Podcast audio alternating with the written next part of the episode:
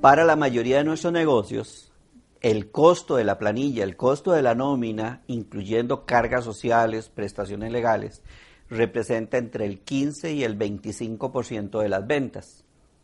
Para empresas de servicios, la nómina puede representar más del 75% de las ventas. Bienvenidos a este video. Hoy les quiero dar algunos consejos sobre cómo reclutar personal competente para la empresa, sabiendo que la planilla, la nómina, representa uno de los costos más importantes dentro de las ventas de una compañía. Mi nombre es Enrique Núñez Montenegro, consultor de empresas, y espero que este, esta serie de consejos puedan ser utilizados por ustedes para asegurarse que a la empresa se vayan incorporando colaboradores que vengan a agregar valor. Ese es el primer objetivo al contratar a una persona para que forme parte de tu equipo de trabajo.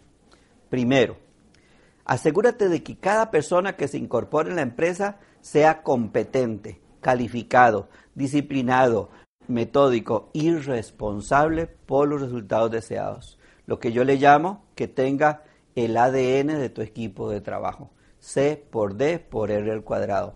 C de calificado, competente, capaz, comprometido. D de disciplinado, metódico, dedicado, diligente.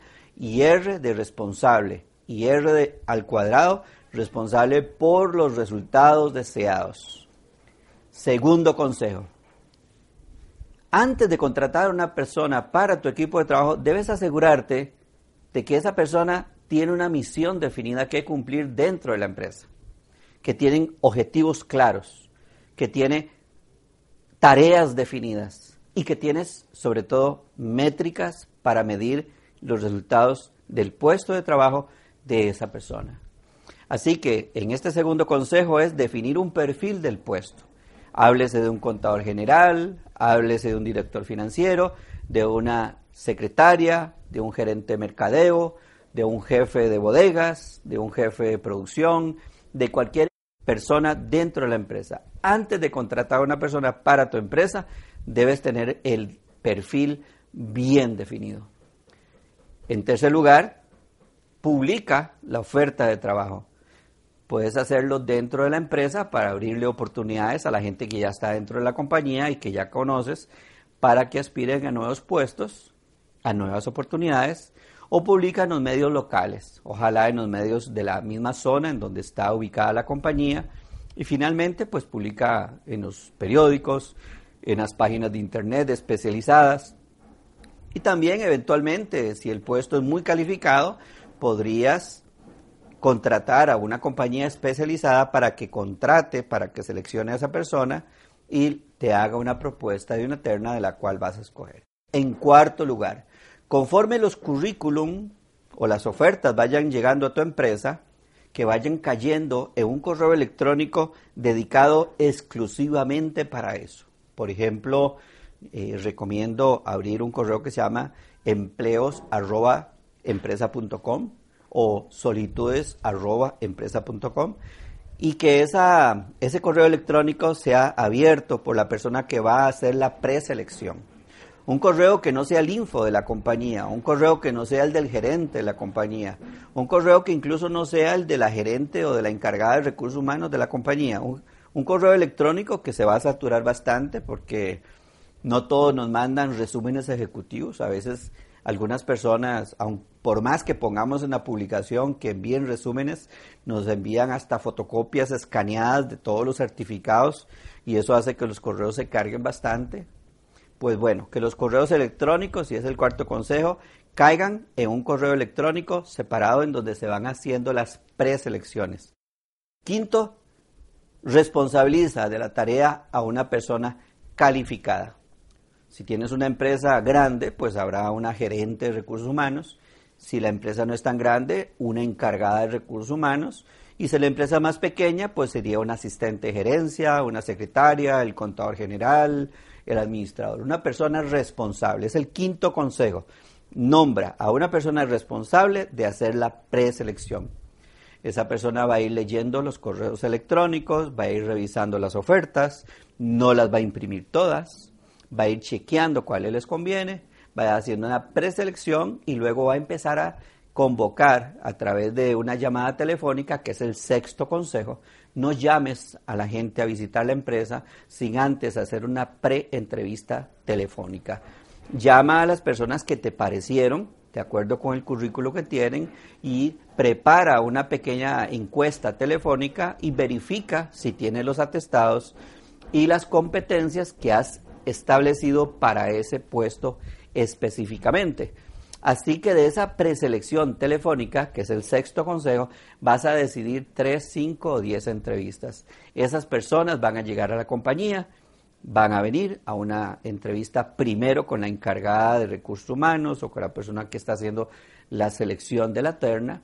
Esta persona va a tener otra encuesta mucho más detallada que la anterior y ahí viene otro consejo. Ten algunos formularios de machote listos para imprimir en cada entrevista una solicitud de empleo, una solicitud de referencias, un guion de encuesta y andas recibiendo a las personas de una en una. Yo recomiendo máximo de tres a cuatro entrevistas por sesión.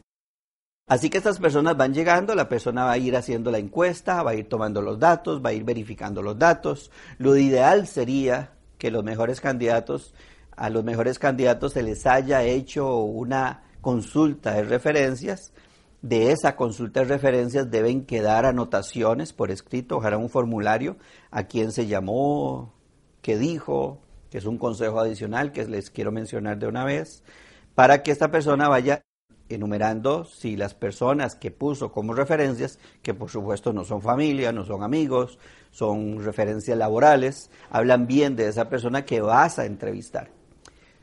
De las entrevistas que hagas vas a escoger ojalá a tres candidatos presentas un resumen, la persona responsable de hacer las entrevistas elabora un resumen de las competencias de la entrevista bien ordenada. Por favor, no permitas que las anotaciones se hagan ahí con letra mala y en las esquinas o en las orillas, en donde caiga dentro del mismo currículo, no.